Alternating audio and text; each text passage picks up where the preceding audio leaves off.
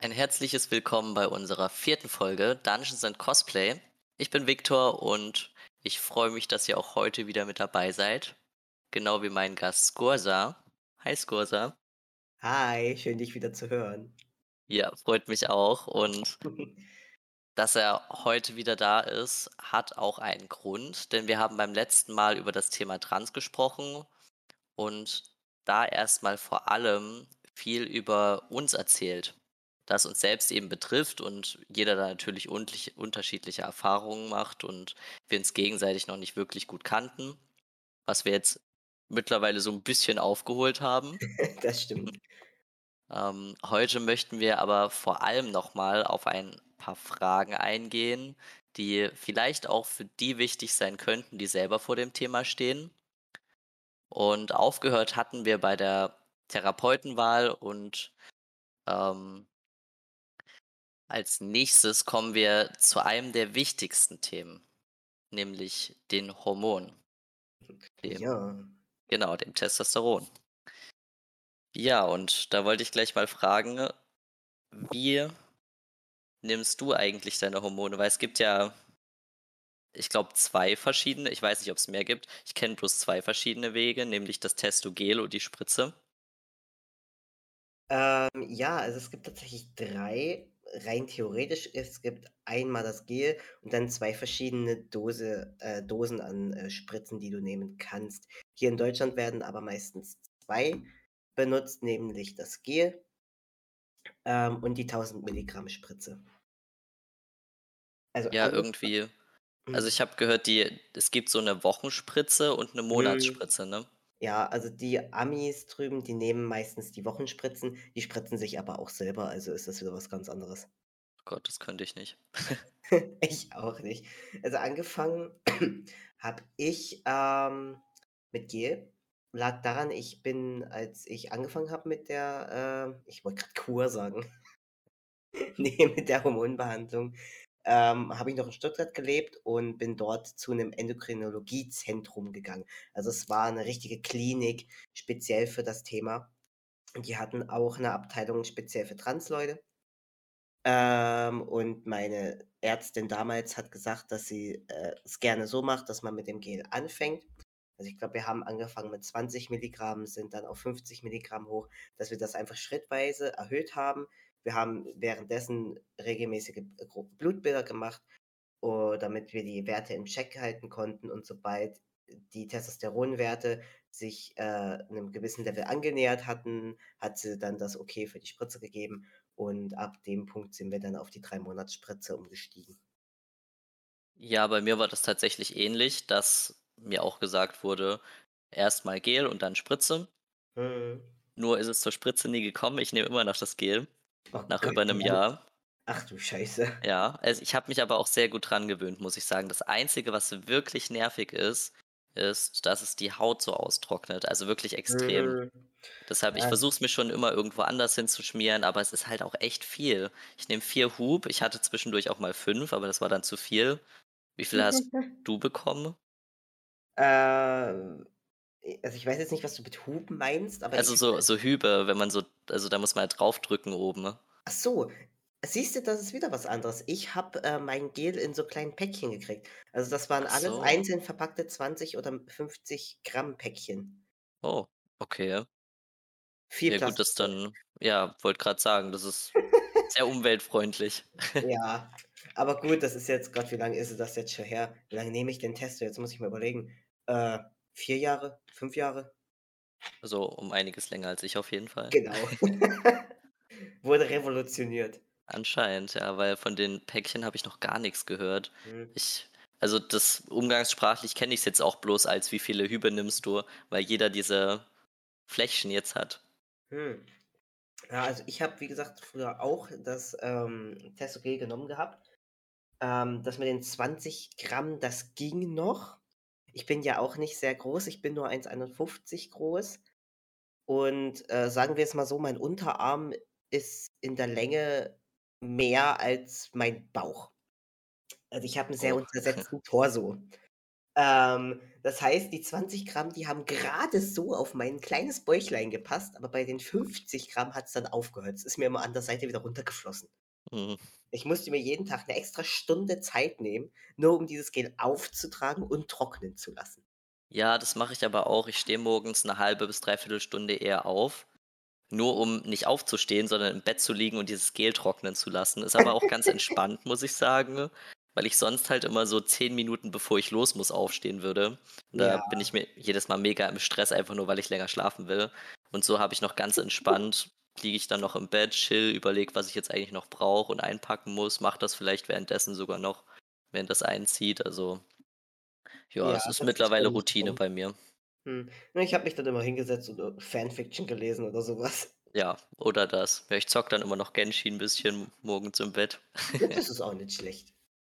Ja, also ich hatte auch viel das Problem, habe ich immer noch, dass es halt echt viel Gel ist und ewig braucht zum Einziehen. Ich versuche es dann auch überall zu verteilen. Mhm. Also, es war bei mir schon aufm Bauch, an den Seiten, ähm, aufm Oberschenkel viel, aber Mhm. ich habe es auch schon auf den Armen verteilt. Mir wurde jetzt gesagt, da ist es nicht zu 100 % sicher, ob die Wirkung so hundertprozentig durchkommt, wie sie soll. Aber an den Tagen, wenn ich das mache, geht's halt an den anderen Stellen gar nicht mehr, weil's halt wirklich es schuppt sich halt auch die Haut und es ist einfach nur mega Mhm. trocken. Also, wenn man Gel nimmt, auf jeden Fall, ähm, Cremes testen und immer nach'm Eingelen bisschen eincremen. Oh ja, 'ne schöne Ich vergesse das halt immer. Penaten. Penatencreme Ja. regelt alles. Ja, die habe ich auch. okay, warum habt ihr jetzt noch nicht auf die Spritze um äh? Weil ich das nicht will. Ach Ich so, ja, ich habe mich ah. schon dran gewöhnt und ich habe auch gehört, dass die Spritze mega wehtut. Ach, da gewöhnt man sich dran. Das brennt Mhm. ein bisschen und es kommt immer drauf an, wer dich spritzt. Also, es gibt, ähm, Schwestern beziehungsweise Ärzte, die können das gut und es gibt Ärzte oder Schwestern, die können das nicht so gut. Ähm, aber ich sage jetzt mal, länger als 'nen Tag lang mal auf einer Seite so bisschen, ich sage jetzt mal, Muskelkater hast du da auch nicht. Ich habe da schon übelst Horrorgeschichten gehört. Ne, alles gut. So mal irgendwie äh, 'n es Kumpel meinte mal so, er kann 'ne Woche nicht mehr sitzen, weil die Spritze irgendwie nicht so richtig und, ähm, Dann sollte das er zu irgendwie anderen Arzt gehen. Das Ja. ist nämlich nicht normal. Das dachte ich mir nämlich auch. Ja, also, es gibt im, äh, Gesäßmuskel einen Nerv. Ich weiß nicht mehr ganz genau, wie das heißt. Ich glaube, es war der Sinusnerv oder so was in die Richtung. Ich Wenn du so was den hat er triffst erwähnt. ja, wenn der wenn du den triffst beim Spritzen, beziehungsweise wenn du das Depot so blöd platzierst, dass es auf den Nerv drückt, dann hast du Schmerzen. Das stimmt. Deswegen musst du jemanden finden, der sich da zumindest 'n bisschen mit auskennt. Mhm. Ähm, ja, und ich habe gehört, dass es halt mega langsam eingespritzt werden muss, weil das ja Öl oder so ist, also, so ölige Konsistenz hat. Also, sagen wir's mal so, 10 bis 20 Sekunden vielleicht. Okay. Ja gut, Länger geht ist ja. das auch nicht. Also, du sagen wir es mal so, wenn ich mich spritzen gehe, brauche ich meistens 5 Minuten. Ich gehe rein, kriege das Zeug in 'n Arsch gejagt und gehe wieder. Okay. Hm, ich habe schon gehört, dass man das irgendwie einer lag da mal fast 'ne Minute, meinte er. Ähm Oh und ja, und das wurde richtig schön langsam reingepresst. Und die Spritze Oh. soll wohl auch mega lang sein. Also, vorne, Na die es Nadel. es ist 'ne intramuskuläre Nadel, das stimmt schon, weil du ja in den Gesäßmuskel rein musst, aber du siehst es ja nicht. Du spürst 'nen Ja, okay. Pieks, dann, äh es ist ich sage jetzt mal, das Ekligste an der ganzen Sache ist, dass du spürst, wie's reingespritzt wird. Das ist, ähm ja, als als würde jemand, äh, 'ne Wunde von dir desinfizieren mit 'ner Alkohollösung. Also, es brennt halt einfach 'n bisschen. Ein bisschen wie, ähm 'ne Impfung. Genau, so kannst du's dir Ja. vorstellen. Nur, dass es halt mal 'n paar Sekunden länger dauert. Ja. ich habe ich habe rausgefunden, wie der Nerv heißt. Das ist der Ischiasnerv. Ja, der Ischiasnerv. Ja. Genau. Also, da musst du dir echt keine zu große Panik machen. Ich meine, es ist bei jedem anders. Das Mhm. stimmt. Es gibt bestimmt Leute, die haben damit Probleme, aber wenn du merkst, dass du damit Probleme hast, kannst du ja auch jederzeit wieder zum Gel umsteigen. Das stimmt allerdings. Hatte ich auch schon. Bekannte, Mhm. die das gemacht haben. Ja. Die hatten erst die Spritze, kamen Mhm. damit nicht so richtig klar und sind dann einfach wieder zum Gel zurück. Ja.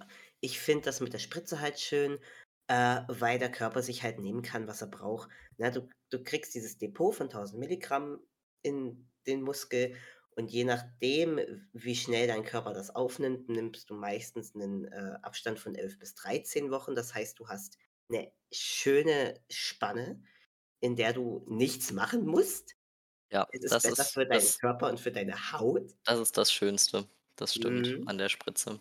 Ähm, und dein Körper kann sich halt selbst so viel nehmen, wie er braucht.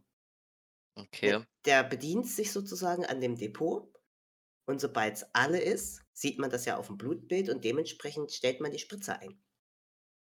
Okay. Ja, irgendwie war das in meinem Kopf immer so, du kriegst am Anfang direkt die volle Dosis Testo, hast dann übelsten Testospiegel und der sinkt dann mit der Zeit. Ne, nicht ganz. Okay. Ich glaube, dann hätten wir 'n paar hormonelle Probleme.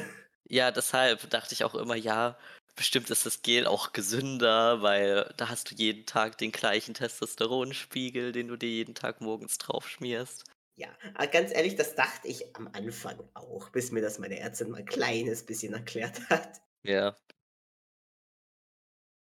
Ne, ich habe ja, sorry, du zuerst. ähm, ich meine, bei dir ist es jetzt vielleicht auch richtig eingestellt, aber Mhm. ich habe auch, ähm, schon gehört, dass also von vielen habe ich das gehört, dass halt am Ende, wenn's es wird ja trotzdem immer weniger im Depot an Mhm. Testosteron, das sich der Körper nehmen kann. Und gegen Ende fallen viele in so 'ne kleine depressive Phase und sie merken halt selber jetzt ist kein Testo mehr da. So so vom Gemütszustand. Mhm. Also, ich bin jetzt kein Arzt, ne? Ich kenne mich nicht in der Endokrinologie aus wie zum Beispiel meine Ärztin, aber das ist eigentlich 'n Zeichen dafür, dass du's Intervall äh, dass du's Intervall kürzer setzen musst. Ich meine, Hormonschwankungen sind normal, vor allem, wenn du 'ne Hormontherapie machst und vor allem, wenn du noch, äh, körpereigenes Östrogen produzierst, Ja. weil sich die Hormone dann 'n bisschen, ich sage jetzt mal, in den Haaren hängen. Ähm, ich habe das auch. Das ist tatsächlich ganz normal. Ähm, das haben aber auch, äh, äh, Cis-Männer. Das ist 'n ganz normaler Mhm. Hormonwechsel. Den haben nicht nur Frauen, den haben auch Männer, nur in unterschiedlichen Abständen und Das habe ich auch gehört.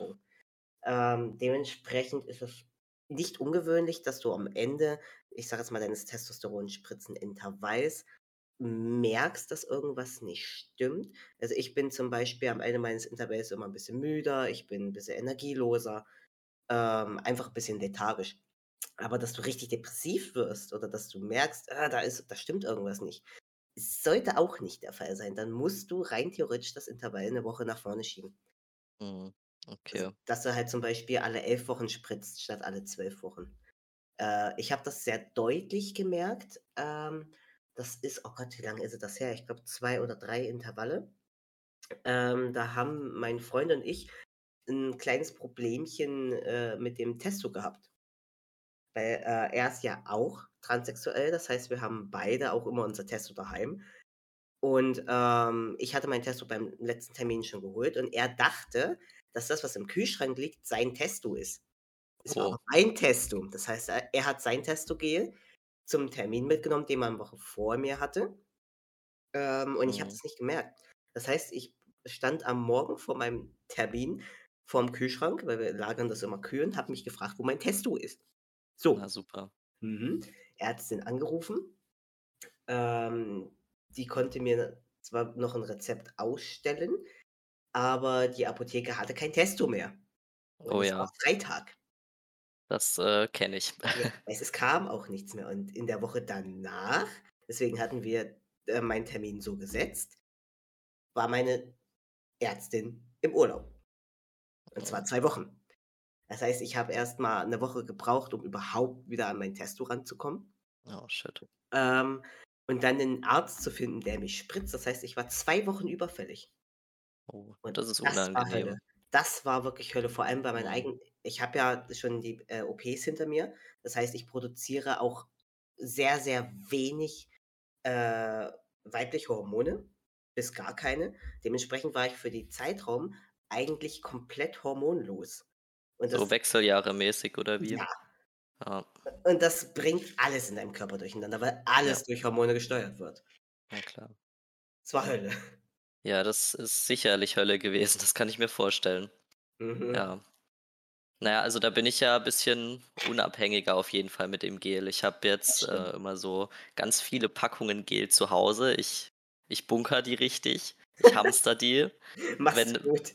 Ja, wenn mich mein Arzt fragt: „Haben Sie noch?“, dann sage ich: „Ne, geben Sie mir“, weil dann kann ich noch bisschen hamstern, falls mal irgendwie 'ne Zeit kommt, wenn der im Urlaub ist oder keine Ahnung, ähm, dass doch mal irgendwie alle geht, dass ich dann noch irgendwo was habe.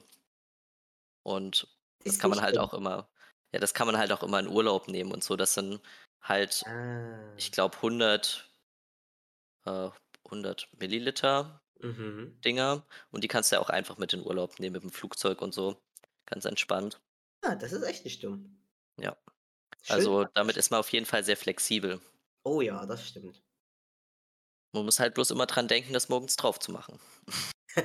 Ganz ehrlich, ich glaube, das würde ich vergessen. Wenn mein Kopf Ja. nicht angewachsen wäre, würde ich den auch irgendwo liegen lassen. Das das Gel, Das das würde nicht gut gehen.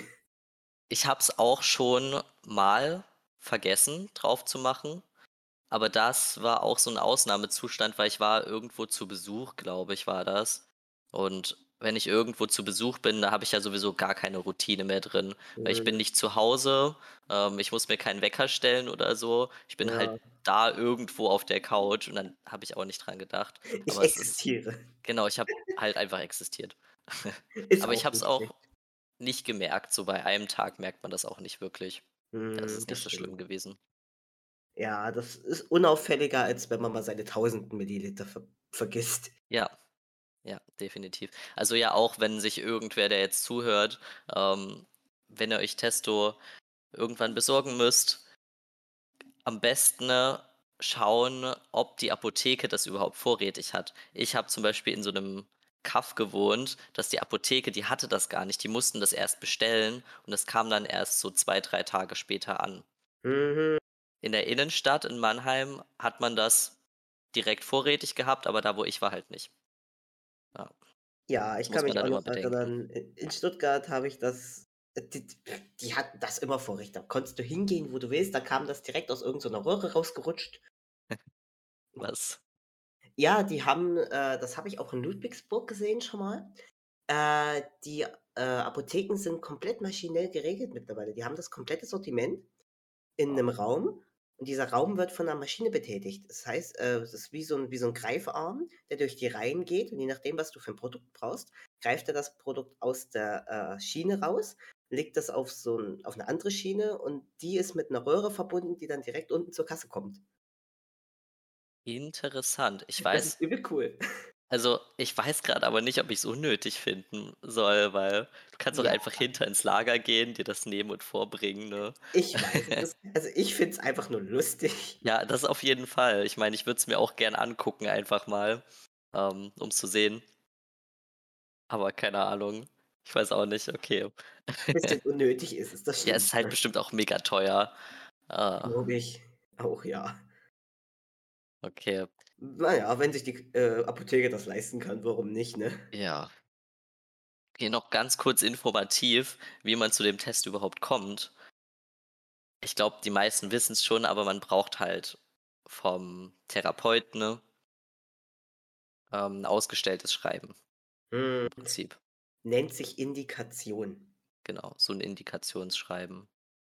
Ja. Wie war das bei dir eigentlich? Musstest du den Alltagstest noch machen?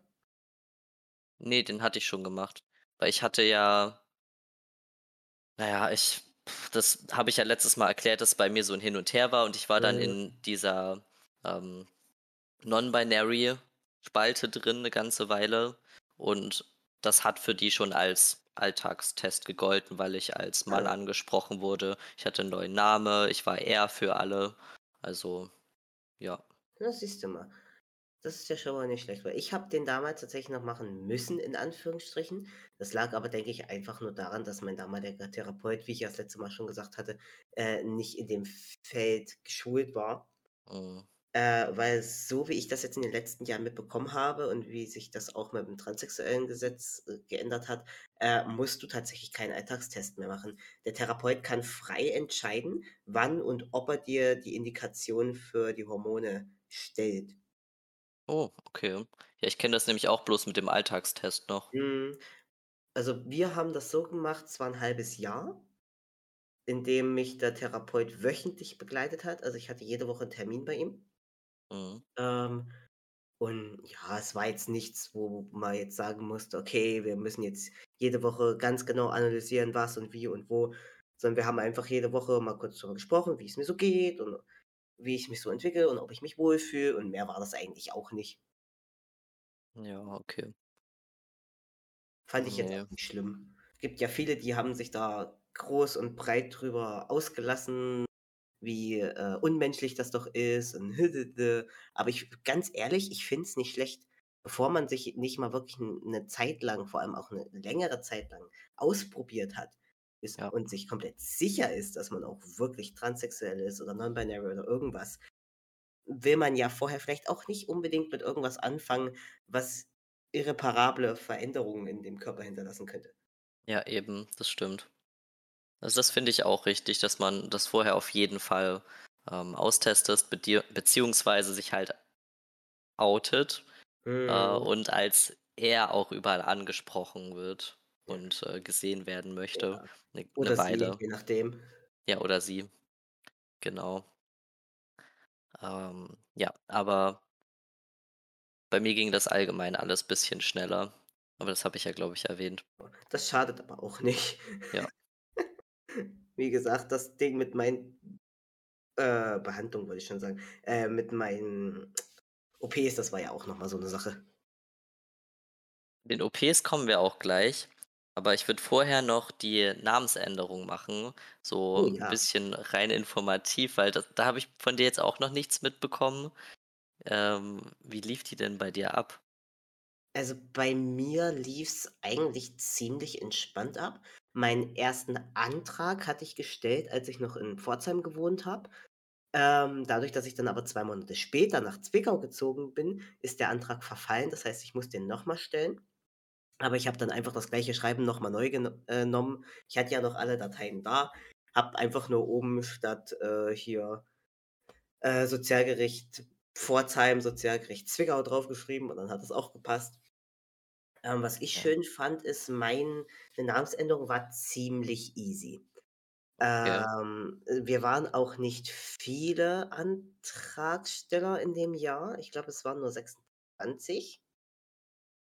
Also, Geht. insgesamt von Transsexuellen, die 'ne Namensänderung, äh, beantragt haben, weil du kriegst ja dann immer so 'n, ähm, äh so 'n Register zugewiesen, wo dein ich sage jetzt, die deine Nummer mit draufsteht.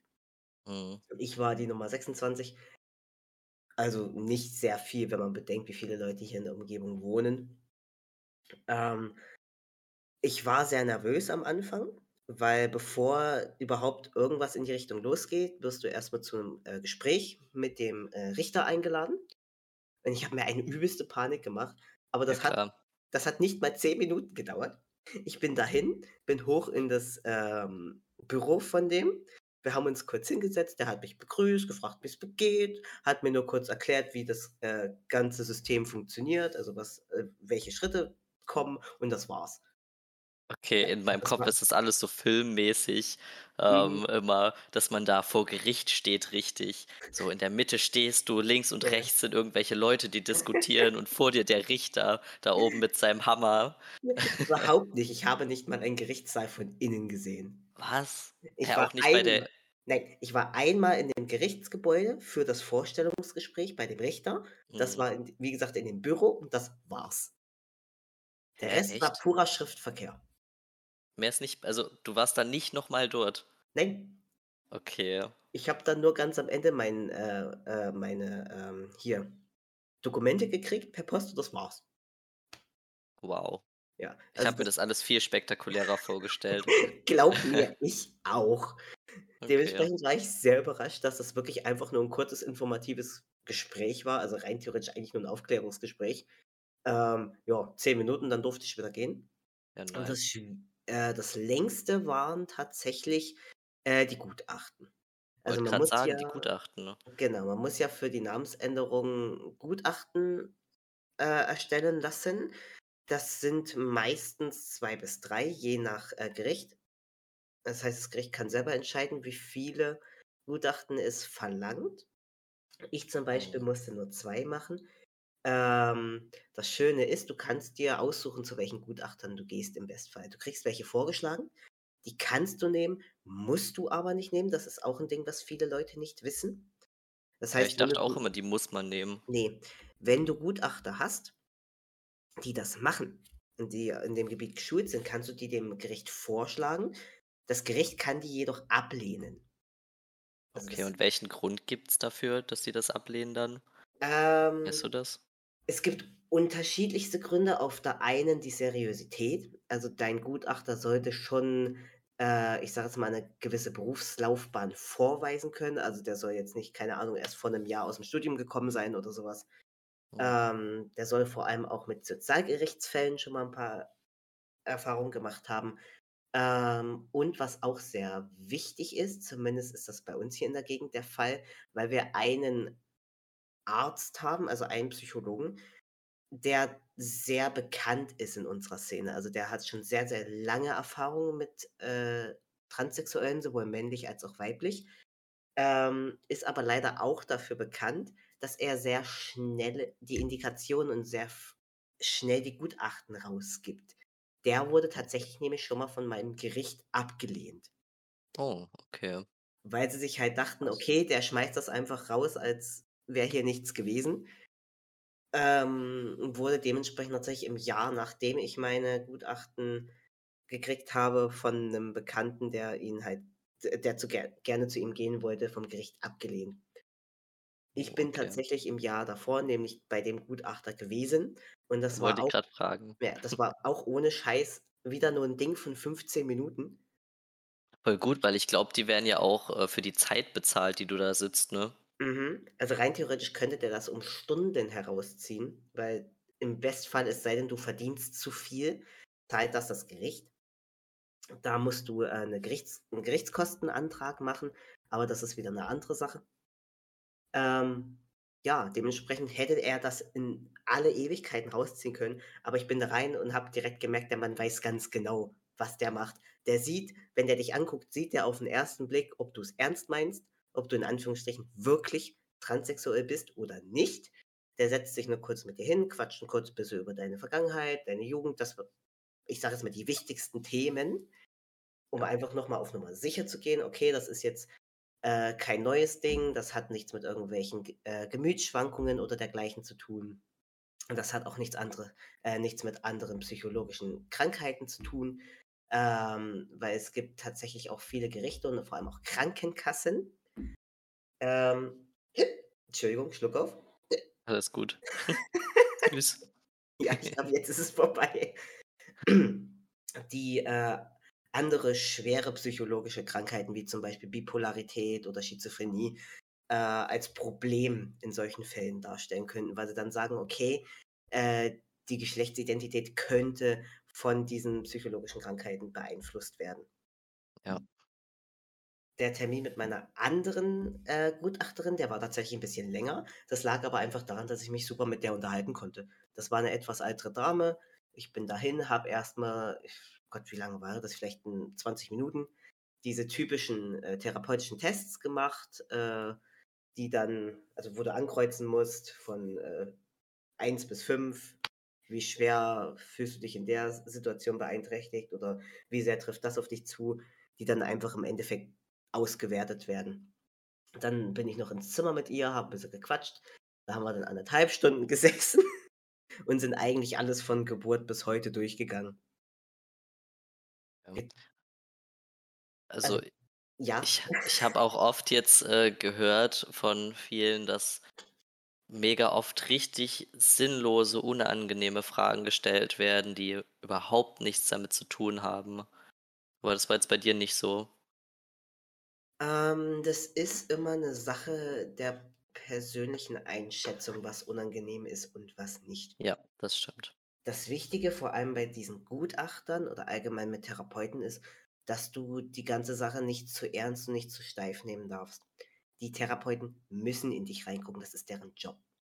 Grade Mhm. was das Gutachten angeht, die werden dafür bezahlt. Du brauchst dieses Gutachten, weil es es ist halt einfach so hier in Deutschland, dass du dich vorm Gericht beziehungsweise vom Staat 'n bisschen blank machen musst, um zu rechtfertigen, dass du dich körperlich verändern darfst, dass du deinen Namen ändern darfst. Das hat viel mit'm Rechtsschutz zu tun und mit der Kriminalität, was auch viele nicht bedenken, weil sonst ich sage jetzt mal, wenn man's einfacher machen würde, wie zum Beispiel in den USA, wo du einfach nur Geld zahlen musst, ja schön. Das heißt, jeder Idiot kann seinen Namen ändern und, keine Ahnung, nach Timbuktu auswandern und Ja.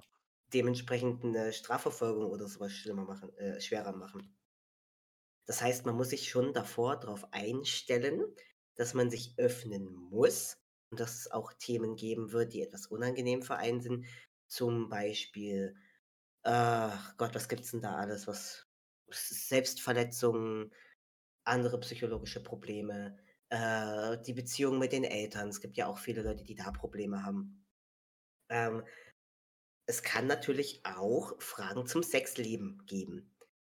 In dem Ja. Moment kann man ganz ehrlich sagen zu dem Therapeuten oder zu dem Gutachter: „Hey, ich weiß, Sie machen Ihren Job, aber das ist mir grade bisschen zu intim. Ich rede sehr ungern über das Thema. Das hat nichts mit meiner Geschlechtsidentität zu tun und ich möchte auch nicht über das Thema reden.“ Ja. Kann sich negativ auf dein Gutachten ausweiten. Im aller ja, im allereasiesten Fall sitzt setzt du dich einfach hin, beantwortest die Frage mit Ja oder Nein, weil du wirst diesen Menschen nie wieder in deinem Leben sehen, das kann ich dir versprechen. Und je offener und gelassener du mit den Leuten redest, umso positiver fällt das Gutachten aus. Mhm. Weil diese Gutachter können dir auch ein negatives Gutachten ausstellen. Und dann stehst du im Endeffekt, das deswegen stand ich nicht vorm Richter noch mal, vorm Richter, musst dich noch mal selber rechtfertigen und musst im schlimmsten Fall sogar noch mal zu 'nem 3. Gutachter. Ja. Das kann ich mir gut vorstellen. Ähm, wie viel hast du jetzt insgesamt für die Gutachter bezahlt und musstest du das alles selber Äh. bezahlen komplett? Keine Ahnung, musste ich nicht zahlen. Oh, Ich habe, wie okay. gesagt, äh ja gut, ich habe damals also damals vor wie lange ist das her? Auch 4 Jahre, 3 Jahre, habe ich 'ne Berufsausbildung zum Friseur gemacht. Ich hatte 200 € im 1. Lehrjahr. Ich musste Ja. gar nichts zahlen. Ja klar, dann wird das übernommen, so viel ich weiß. Ja, also du musst natürlich 'n Antrag stellen, wie gesagt, äh, 'nen Gerichts oh Gott, Scheiße, jetzt ist jetzt ist das Wort weg. Ähm, Gerichtskostenbeihilfeantrag, genau. Davon habe ich auch Äh schon gelesen, ja. Ja, ist so was Ähnliches, also vom Aufbau her wie 'n Antrag auf Arbeitslosengeld, falls du damit auch schon mal Erfahrung gemacht hast oder dergleichen. Ähm, du kriegst einfach 'n Formular oder kannst es selber ausdrucken, füllst das aus, musst halt angeben, wie viel du verdienst, wie viel Einkommen du im Allgemeinen hast, wie viele Ausgaben du hast, äh, schickst das dann an das Gericht zurück. Das dauert im Bestfall auch nicht länger als 2 Monate. Und dann kriegst du von denen entweder 'ne positive oder 'ne negative Rückmeldung. Im Normalfall ist es immer 'ne positive Rückmeldung, weil so 'n Gerichtsverfahren kann mehrere 1.000 € kosten. Und das können sich die wenigsten Leute leisten. Ja, ich habe gehört zwischen 1.500 und fast 5.000 €. Ja. Also, was auf meinem, äh, Gutach ach Quatsch, ne, nicht Gutachten. Gott, wie nennt 'n sich das? Das also auf dem Schriebs, den du dann kriegst, wenn die Verhandlung durch ist. Ja, die Rechnung im Prinzip. Rein theoretisch. Ähm, wo draufsteht äh, also da steht auf jeden Fall dein alter Name noch mal drauf, dann dein neuer Name, dass es rechtskräftig ist, bla bla. Und irgendwo in den Klauseln stand bei mir, äh, 'nen Grundbetrag von 3.000 €.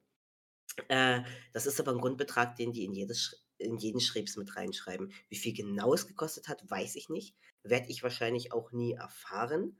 Das Einzige, worauf man sich dann einstellen muss, wenn man 'n Gerichtskostenantrag fertig macht und das, äh, über diesen Antrag laufen lässt ist, dass man einmal im Jahr ich glaube, innerhalb der nächsten 3 Jahre, kann mehr sein, lass mich jetzt nicht lügen äh, sich noch mal finanziell bisschen blank machen muss.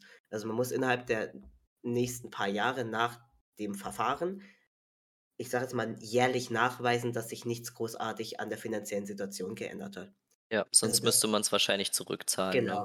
Dass du jetzt kein großartiges Erbe bekommen hast oder dass du nicht plötzlich 'nen keine Ahnung, 'nen Job hast, wo du 3, 4 netto verdienst oder so was. Ja, okay. Dann musst du's natürlich zurückzahlen. Selbst wenn das der Fall sein sollte, muss man sich aber auch keine Panik machen. Mein Freund zum Beispiel, äh, der verdient jetzt auch 'n bisschen mehr. Der muss es jetzt zurückzahlen, aber das sind nur 20 € im Monat. Ah jo, das ist ja dann Mhm. voll in Ordnung. Also, es Damit kann man leben. viel. Die sind sehr human und du kannst auch, wenn ich sage jetzt mal, die entscheiden, dass du's zahlen musst, äh, 'nen Gegenantrag noch mal stellen. Also, dass du sagst: „Hier, Leute, ich weiß, ihr habt das alles durchgerechnet, aber scha schaut euch bitte noch mal meine ganzen Ausgaben an. Ich habe die so und so viel Euro im Monat einfach nicht.“ Ja, und sonst kann man's wie bestimmt auch so 'n bisschen in Raten zurückzahlen, oder? Beziehungsweise in Raten bezahlen, Ja, ja, wenn der ja Antrag dann abgelehnt wird. sozusagen diese 20 im Monat. Man kann natürlich dann auch 'n Antrag stellen, dass man statt 20 15 € im Monat zahlt oder so was. Je nachdem musst du's dann halt länger zurück zahlen. Also, 'ne ganz normale Ratenzahlung. Die Okay. reißen dir da auch nicht den Kopf ab. Ja. Alles klar.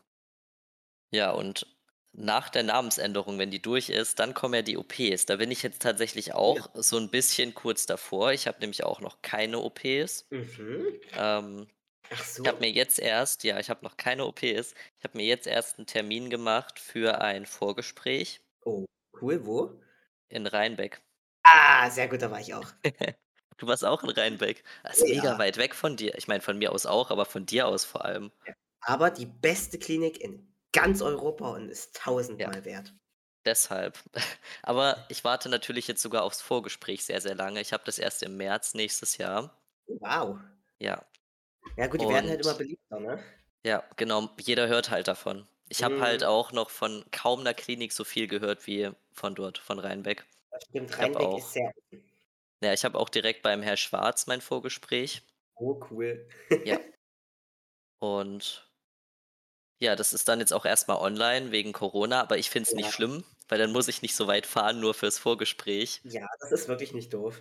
Ja, der ruft mich dann einfach an. Ich schicke dem das Wochenende vorher Bilder von meinem Oberkörper und Mhm. dann, ja, klärt er mich in dem Telefonat da drüber auf. Das ist cool, das war bei mir nämlich damals noch, äh, auch genauso. Ja. Das war oh Gott, wann war das? Warte mal. Äh Das war, glaube ich, August 2019. Also, es ist auch noch nicht so lange her.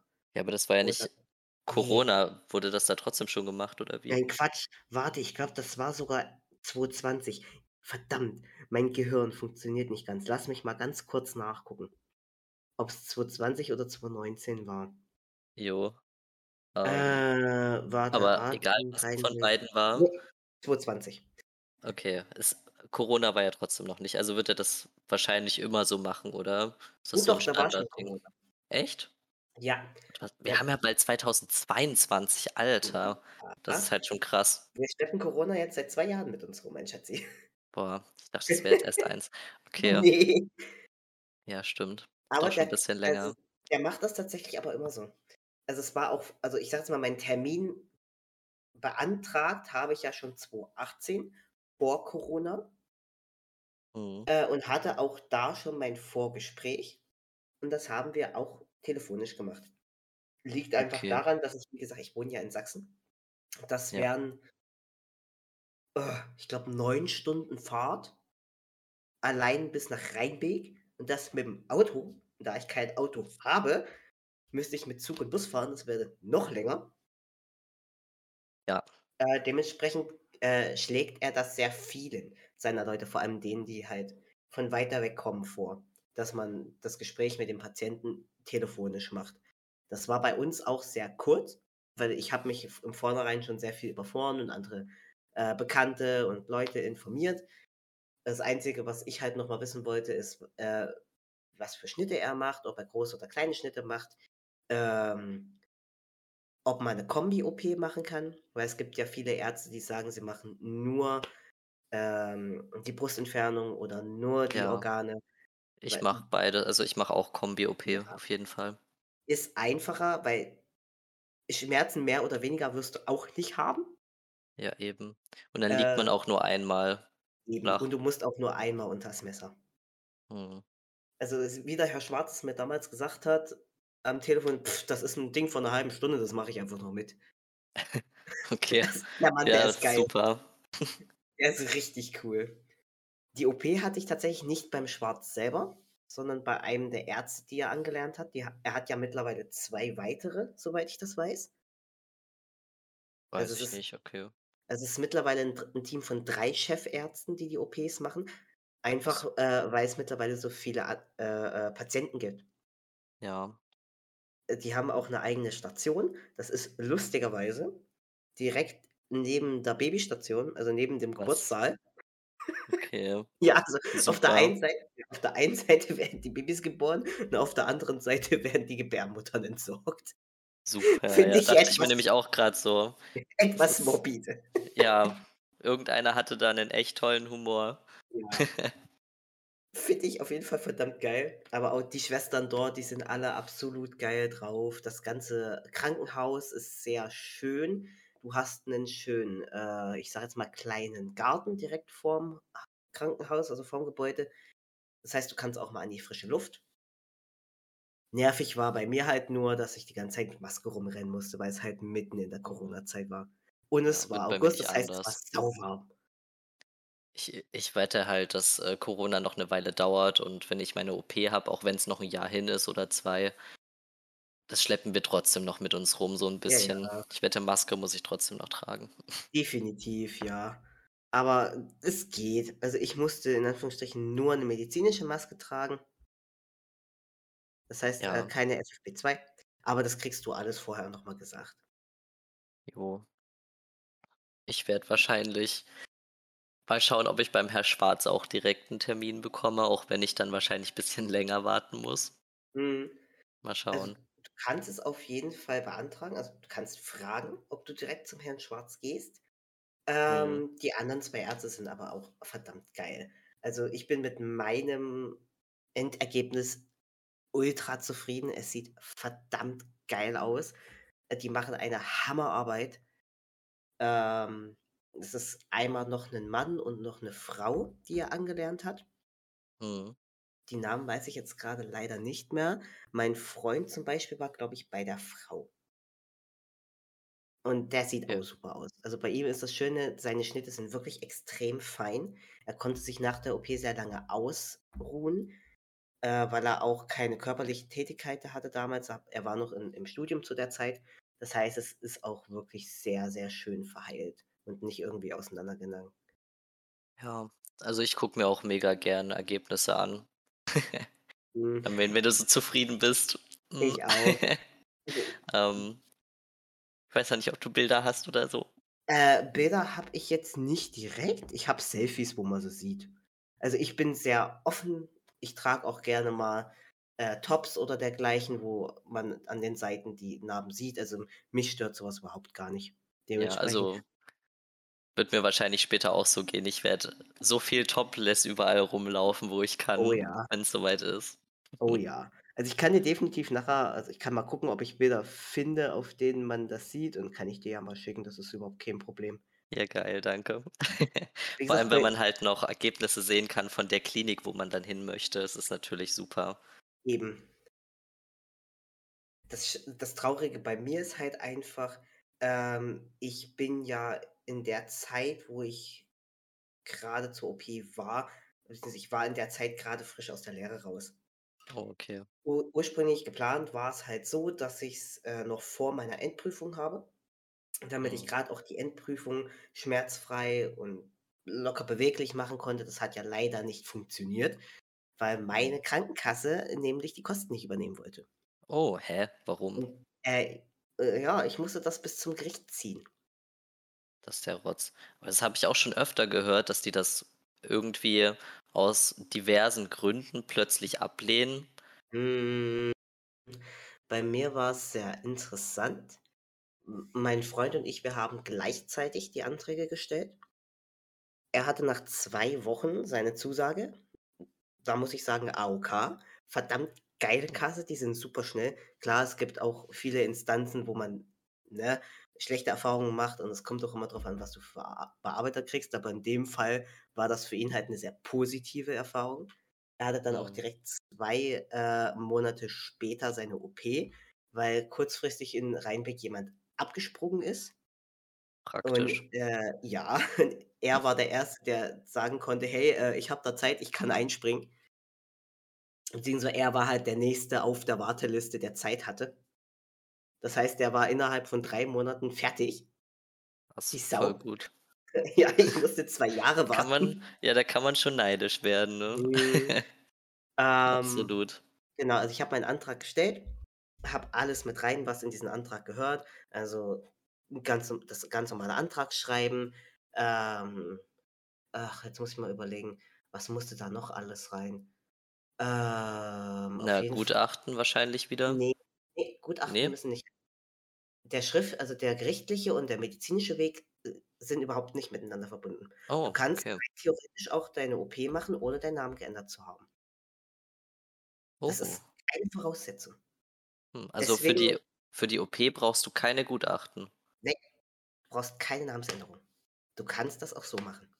Also auch nicht Beziehungs noch mal extra Gutachten für die OP? nein, Okay, das wusste ich gar nicht. Ich habe mir schon überlegt: „Ja, wo mache ich 'n dann die Gutachten für die OP?“ Aber wenn ich keine brauche, du das ist natürlich brauchst kein super. das Einzige, was du brauchst wie gesagt, lass mich mal kurz nachdenken. Es war, ähm 'nen Schriebs von deinem Therapeuten. So was Ähnliches, wie du's für die Indikation für die Hormone gebraucht hast, Ja, das ist ja wo dein kein Problem. Therapeut halt, äh, beschreibt, wie lange seid ihr in Therapie, Ja. äh, wie gef äh, gefixt ach Gott, äh, wie wie wie wie wie gefestigt du in deiner Geschlechtsidentität bist, ob's noch irgendwelche anderen psychischen Krankheiten oder dergleichen gibt, wie ich vorhin schon mal gesagt habe. Mhm. Äh, und, äh, ich sage jetzt mal, wie erfolgreich die Therapieziele umgesetzt werden konnten, wenn ihr welche hattet. Dazu kommt dann noch, ähm, 'nen Schriebs von deinem, äh, Endokrinologen beziehungsweise behandelnden, äh, Hormonarzt. Das ist wichtig. Du musst auf jeden Fall vorher schon 'ne Hormontherapie anfangen. Ja. Die brauchen auch aktuelle Blutwerte von dir. Okay, ich glaube, die Hormontherapie muss man die nicht auch kurz davor unterbrechen vor der OP? Ne, Okay, gut. Habe ich Das irgendwas von gehört.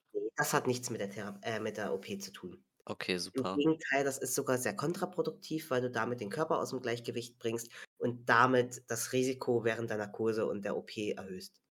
Ja. Also auf gar keinen Fall absetzen in der Zeit. Schön weiternehmen. Äh, und was halt noch mit rein muss in den Antrag, ist 'n Lebenslauf. In dem Ja. äh, Sinne 'nen spezieller transsexuellen Lebenslauf. Das Mhm. heißt, du musst jetzt nicht hinschreiben, äh, auf welche Schulen du gegangen bist oder dergleichen, sondern wie sich das bei dir entwickelt hat. Also grad, äh, wie's in der Kindheit aussah, wann du's das 1. Mal gemerkt hast, wie's dir geht, seitdem du dich geoutet hast, wie gefestigt du du in der Rolle bist. Einfach ich sage jetzt mal, so 'ne kleine Anekdote von deinem Leben an in zu Wort setzen. Wie lang muss der sein? Gibt's da irgend 'ne Äh, Vorgabe oder ne. 'n Also ich sage immer am allerbesten so 1 bis 2 Seiten. Ja. Äh, alles kürzer wirkt halt einfach unseriös. Beziehungsweise, ähm, ich ich sage jetzt mal, fasst euch nicht zu kurz, schreibt lieber 'n bisschen mehr rein, umso lebhafter und glaubhafter wirkt's. Ja, und mehr brauchst du für den Antrag bei der Kasse eigentlich nicht. Okay, Mein meine. Kasse hat sich aber dazu entsch äh, entschieden zu sagen: „Ja, in dem Antrag fehlt was.“ Ich dachte war schon verwundert: „Hä, was soll denn fehlen?“ Weil laut Antrag, ich sage jetzt mal Ablehnung äh, die haben mir direkt 'ne Abs 'ne Ablehnung geschickt. Das ist meistens der Fall, beziehungsweise in der Regel der Fall, wenn du deinen 1. Antrag stellst dass die Kasse Mhm. den immer erst mal ablehnt, um auf ich sage jetzt mal, um so 'n bisschen auf Distanz zu gehen, weil sie sich dann darauf davon erhoffen, in Anführungsstrichen, dass wenn du's nicht ernst meinst oder nicht äh, das nicht dringend genug ist, du dir Ja. denkst: „Okay, dann brauche ich's vielleicht doch nicht“ und nicht noch mal 'n 2. Antrag stellst. Die wollen ja Mhm. auch Kosten sparen, Ja, klar. Äh, ja, aber laut denen hatte wohl das Schriebs von meinem Therapeuten gefehlt und ich dachte „Hä, du hast doch alles noch mal fünfmal gecheckt. Na gut, vielleicht hast du's wirklich vergessen reinzustecken. Schickst du noch mal 'n gleichen Antrag hin.“ Kam die nächste Absage und diesmal hätte wohl was anderes gefehlt. Da Habe hätte ich schon wohl richtig oft gehört, ja, da dass hätte angeblich ständig irgendwas ja, fehlt. da hätte angeblich der, äh, Schriebs von meinem Endokrinologen gefehlt. Äh, ja, das ging dann 'n bisschen hin und her, bis ich dann den dritten Antrag gestellt hatte. 2 Wochen vor meiner OP kam dann die Absage. Und ich bin mir zu 100 % Oh, sicher, ne.